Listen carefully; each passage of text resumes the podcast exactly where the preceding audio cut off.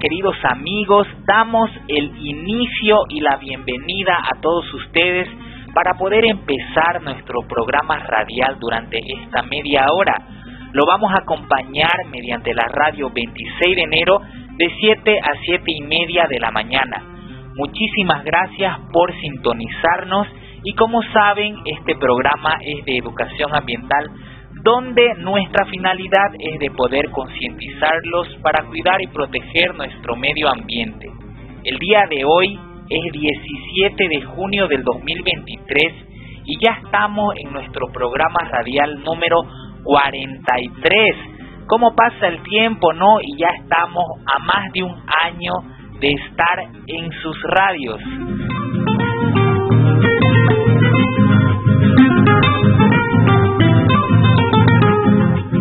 ¿Sabían ustedes que el 22 de junio se celebra a nivel mundial el Día del Suelo y la Tierra Fértil? Es por eso que en este programa radial vamos a hablar sobre esta fecha importante que se celebra a nivel internacional. Damos inicio con nuestro programa radial El Pichanazo.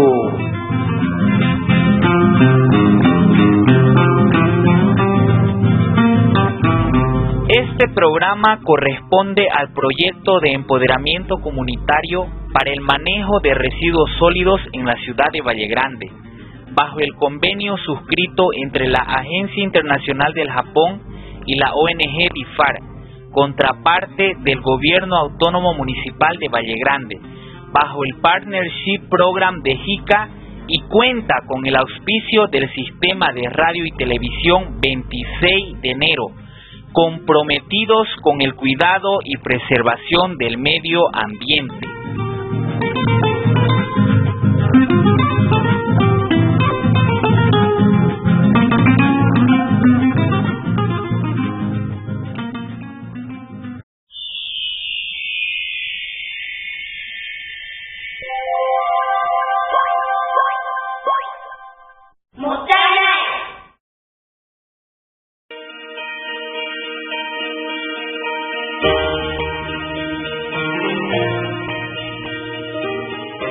En la oficina de DIFAR, ubicada en la calle Montes Claros, en la ciudad de Valle Grande, tenemos una tienda ecológica llamada Motainai.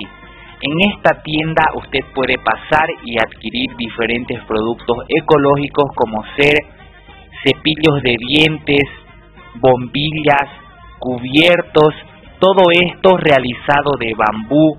Puede adquirir asientos hechos de llantas, jabones ecológicos realizados con aceites comestibles, lavavajilla ecológico, así entre otros productos.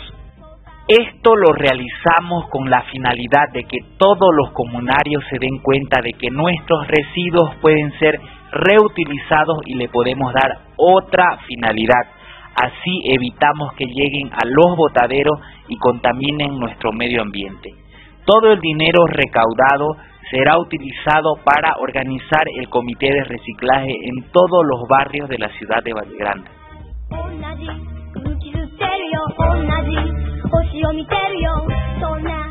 Motainai es un concepto de origen japonés que significa reduce, reutiliza y recicla.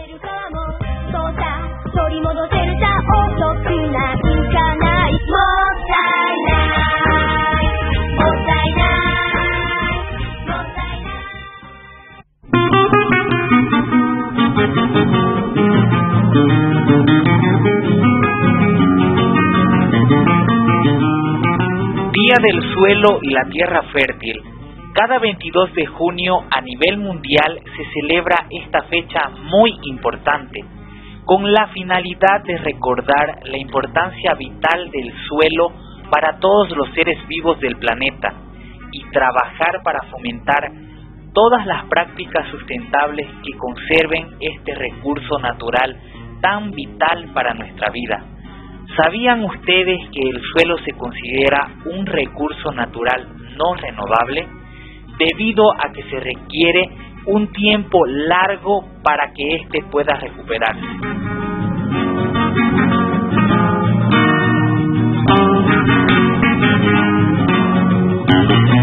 Los suelos son el ecosistema más complejo y biodiverso del mundo.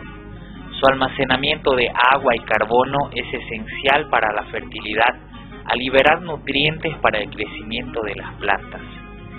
Hoy en día, con la implementación de diferentes técnicas de cultivo, se está dañando nuestro suelo, que son la parte esencial para la producción de los alimentos que consumimos. Al utilizar diferentes productos que lo dañan, como ser algunos agroquímicos que son necesarios para que se rinda en la producción. Pero estos están dañando lo que es el suelo y al mismo tiempo nosotros al consumir esos alimentos está causando daño en nuestra salud. Debemos de alguna forma tomar conciencia de que estas técnicas implementadas dañan día a día algo esencial para nuestra vida. ¿Y qué podemos hacer nosotros? Actualmente se está trabajando con algunas técnicas como ser lo que es la producción ecológica, donde para lo que es proteger nuestros alimentos de algunas plagas, se utilizan cosas naturales y de alguna forma también nosotros ayudemos a que ese suelo se restaure para seguir produciendo nuestros alimentos.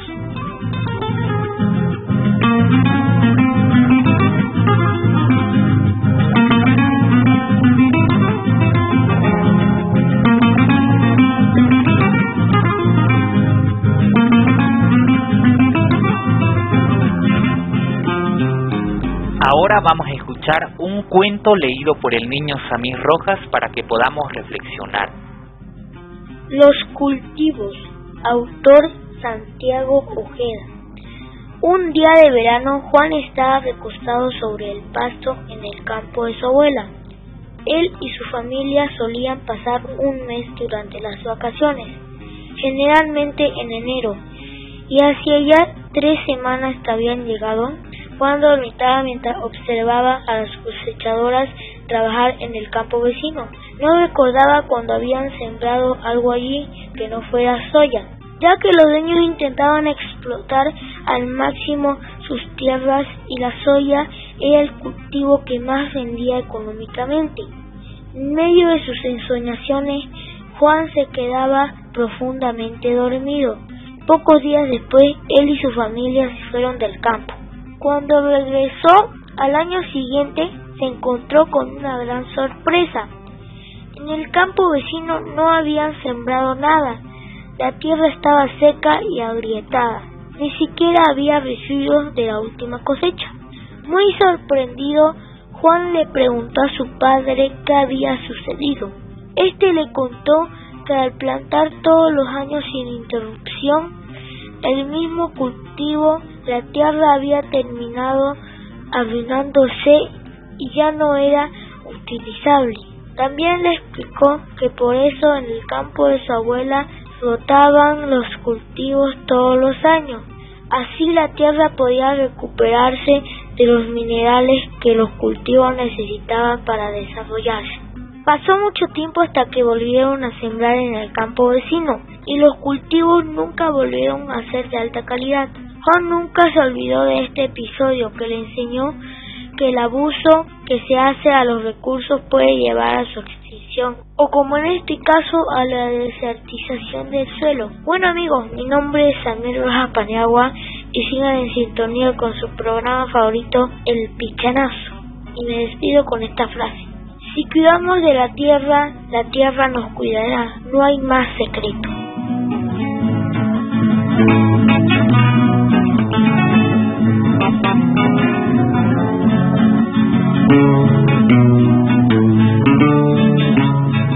Muchas gracias a Mir por habernos leído ese hermoso cuento y habernos sensibilizado de alguna forma.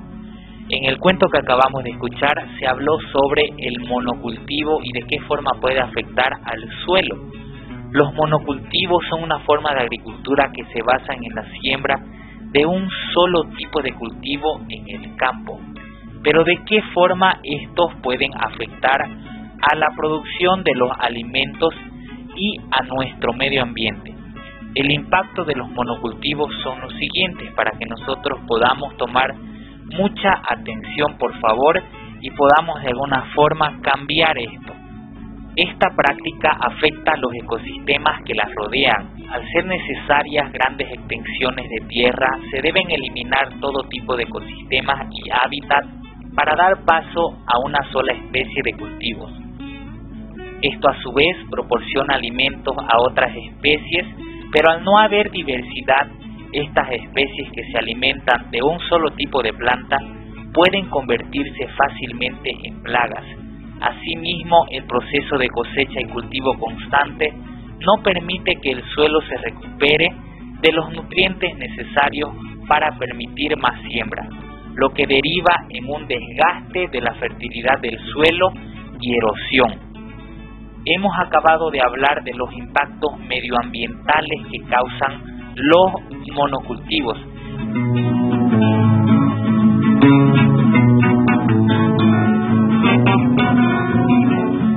Pero ¿qué podemos hacer nosotros para evitar que estos monocultivos impacten sobre el suelo? Podemos empezar a cambiar lo siguiente Sabemos que en los valles cruceños somos productores de diferentes productos alimenticios que llegan a todo nuestro país. Entonces lo que podemos hacer es empezar a rotar la producción. Por ejemplo, cuando se sembró papa, a los meses podemos empezar a sembrar maíz, a los otros meses podemos empezar a sembrar alberja, a los otros meses pimentón, zanahoria y así sucesivamente evitando que solo se produzca en el sector papa. Por ello es la recomendación de que cambiemos lo que es los monocultivos a empezar a producir diferentes productos en el mismo terreno.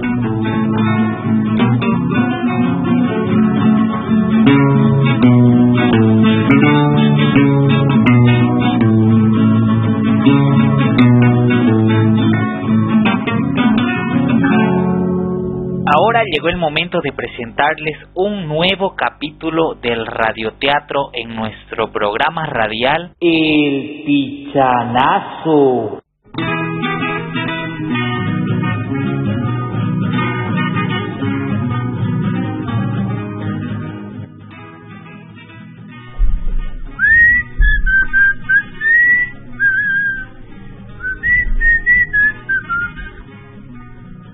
Ya está lista mi asadón y mi bolsa de abono. Ahora sí me voy a la huerta. Horacio, ¿ande te vas? Aquí a la huerta nomás, mujer.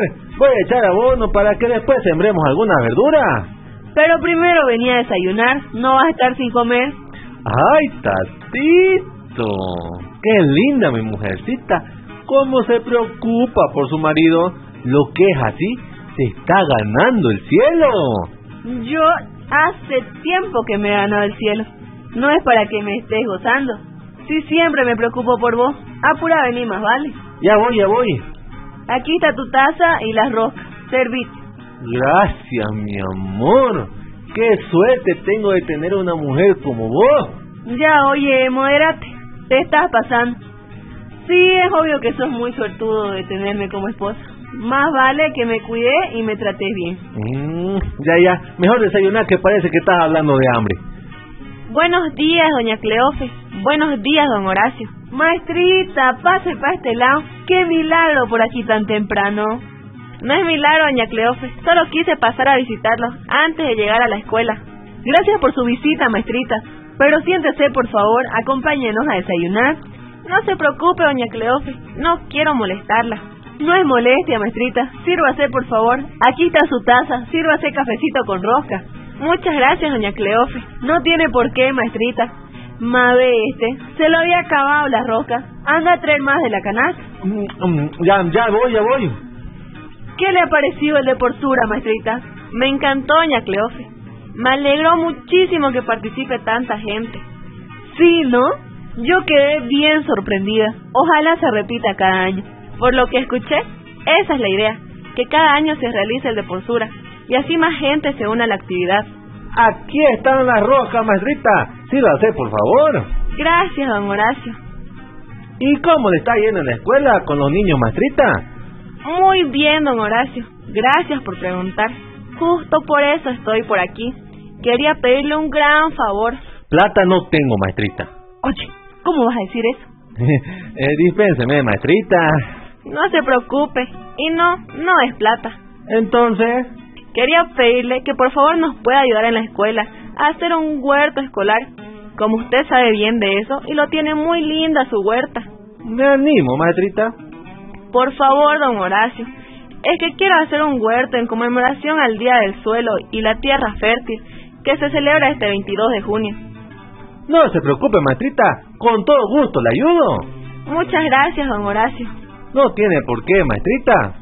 La idea es enseñarle a los niños, mediante la huerta, el cuidado del suelo, para que la tierra se conserve fértil con los cuidados respectivos y así perpetuar la seguridad alimentaria. ¡Qué excelente idea, maestrita!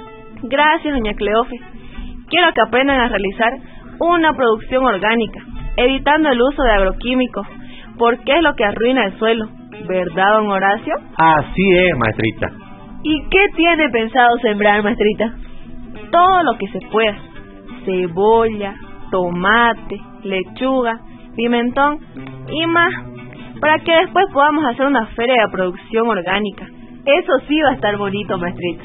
Sí, así los niños van a aprender y pueden hacer sus propias huertas, como don Horacio. No se diga más, maestrita. Usted dígame cuándo y ahí estaré. Gracias, don Horacio. Si gusta, ahorita mismo podemos ir a la escuela para que pueda ver dónde va a ser la huerta. Sí, maestrita, vamos. Terminen de desayunar primero. Yo ya he terminado. Yo terminé también. Me voy a llevar rosquitas para el recreo. Muchísimas gracias, doña Cleofe. Que Dios se lo pague. No tiene por qué, maestrita. Nos vimos después, mujer. Que les vaya bien. Gracias, cuídate, oye.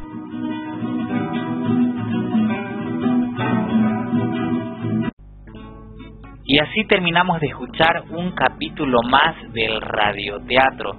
Y justamente como mencionaban lo que es la producción de huertos en la unidad educativa, aquí en Valle Grande también se estuvo trabajando con los huertos escolares, aprovechando aquellos residuos orgánicos que se genera, se realizó lo que es la producción de abono y con ello se utilizaba para el huerto escolar.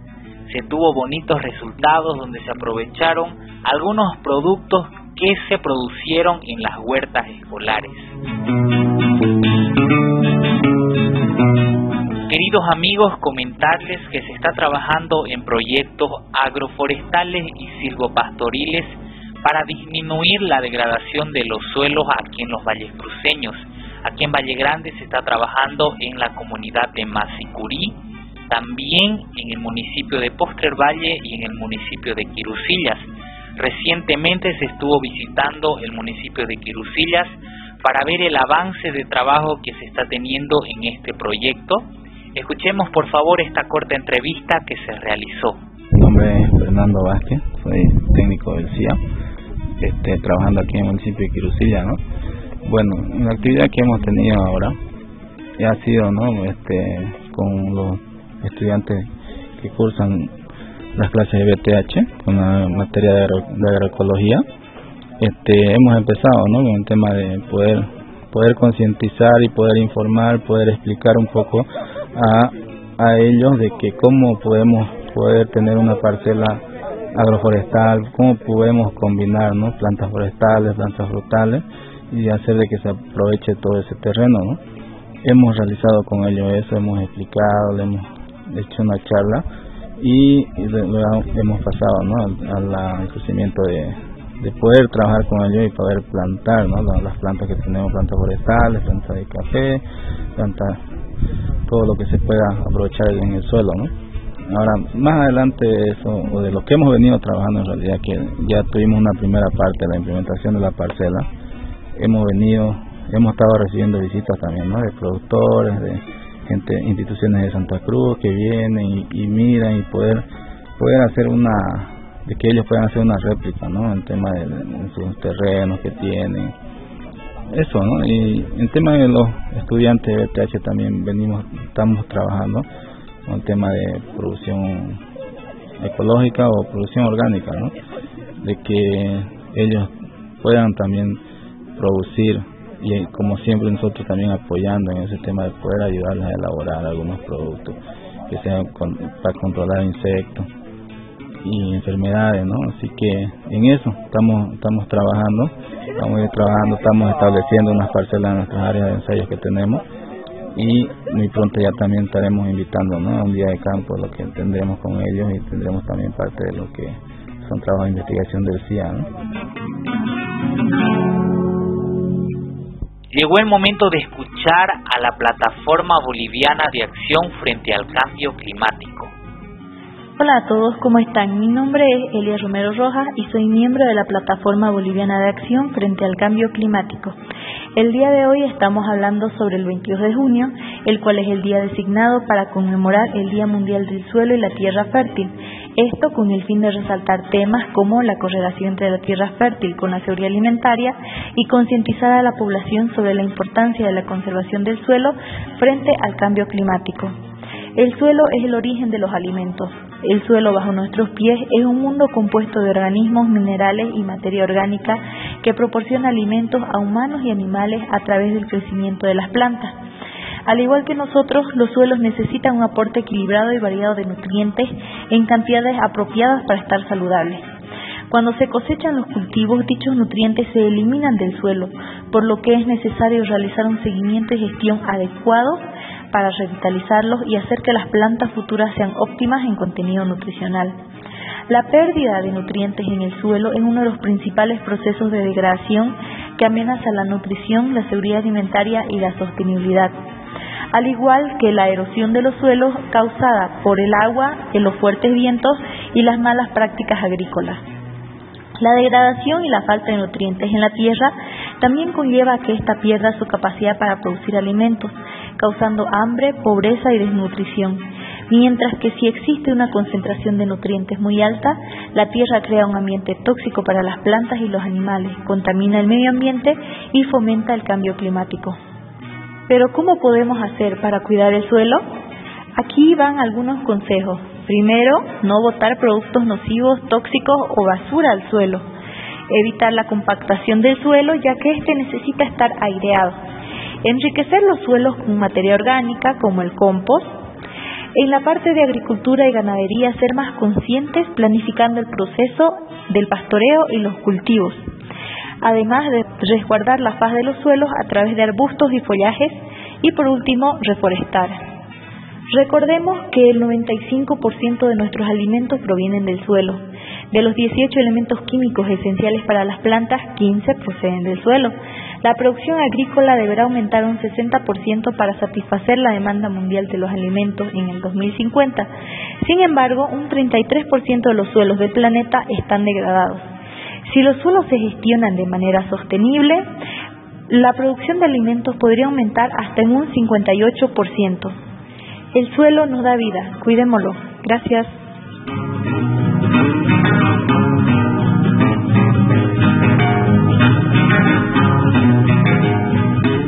Juntos podemos salvar el suelo.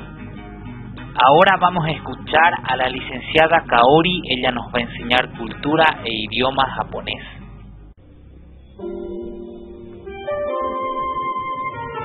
Ohayo gozaimasu. ¿O genki desu ka?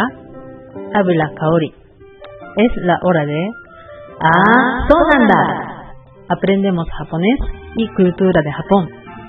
Hoy hablo sobre konbini ¿Qué son los konbini? Konbini es el nombre que reciben en Japón las tiendas de 24 horas. Son negocios de tamaño reducido, pero de, de de productos útiles a cualquier hora del día, principalmente comida y bebida, aunque la variedad de productos que se venden es enorme, como ahora explicaré.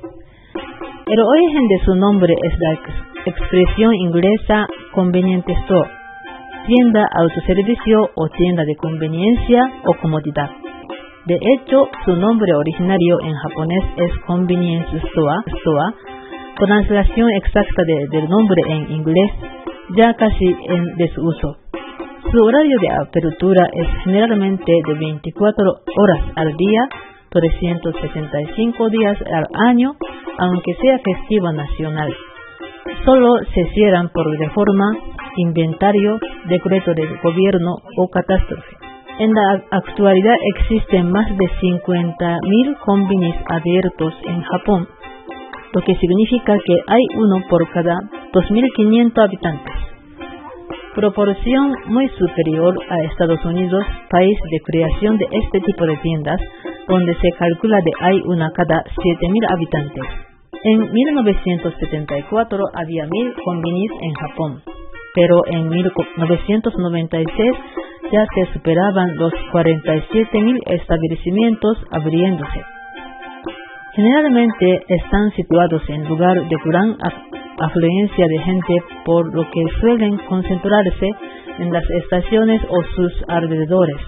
También son omnipresentes en varios residenciales. Los combini forman parte de la vida de varios gracias a que no cierran nunca y a la e-, enorme cantidad de productos y servicios que ofrecen, algo esencial para millones de japoneses que vuelven tarde del trabajo a casa, que se puede comprar en un combini gracias a la fuerte competencia que existe entre las cadenas más importantes de combinis de Japón y a que es difícil sorprender al consumidor japonés, existe una inmensa variedad de productos que se pueden comprar y además en constante innovación. Comida. Como ya he dicho, los combini venden principalmente comida, incluyendo extensa gama de platos precocinados, la mayoría de ellos de la comida típica japonesa como onigiri, es bolas de arroz acompañadas de un ingrediente adicional, yakisoba, karaage, pollo frito, una enorme variedad de sándwich, ramen instantáneo y cajas de bento, entre otros muchos. Sin olvidar oden, generalmente disponible al lado de, del cajero. Pero también aperitivos entre los que descatan típicos japoneses como pescado seco, verduras secos, secas o fruta deshidratada y dulces de todas las formas y sabores. Bebida. También es inmensa la variedad de bebidas que se pueden encontrar. Refrescos, café, té, zumos, bebidas vitaminadas, agua mineral, bebidas isotónicas, bebidas lácteas, etc. También cerveza, vino, sake, shochu y otras bebidas alcohólicas de mayor gradación. La selección de productos cambia frecuentemente y es habitual encontrar productos típicos de temporada o de la región en la que se encuentra el combini, sobre todo en comida. Otros productos. En los combini se pueden comprar también revistas y periódicos siempre ofrecen un amplio surtido de literatura japonesa y manga, tabaco, artículos de papelería, productos de aseo y cosmética, algunos productos de para farmacia, analgésicos, barbijos, etc. También puedes adquirir pequeña electrónica de consumo, cargadores de celular, adaptadores y cables, baterías precargadas y pilas y calabazas japonesas transparentes, panches de calor para el invierno, se llama Cairo, y toallitas de refrescantes para el verano e incluso camisetas interiores y ropa interior. Muchos fans de manga se pasan habitualmente por los combini a ojear revistas. Hay servicio de fotocopia, cajero automático de banco. También deja usar los baños en los combini pero zona urbana a veces no deja usar. Forma de pago es muy distintos. Aparte de efectivo, hay varias aplicaciones. Deposita dinero adelantado. Con este depósito pueden pagar sin buscar monedas. Yo cuando hago compras en Convini me pone nerviosa, ya que siento presión de que debería pagar rápido para las personas que están en la fila. Bueno, eso sería todo por hoy. Nos vemos próximo. Sayonara. Ya, mata.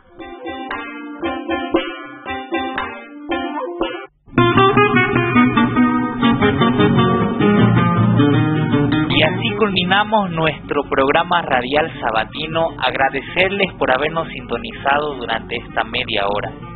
Con ustedes su servidor y amigo Alfredo Darío Coca Beizaga, Nos volvemos a reencontrar el próximo sábado. Esto fue El Pichanazo.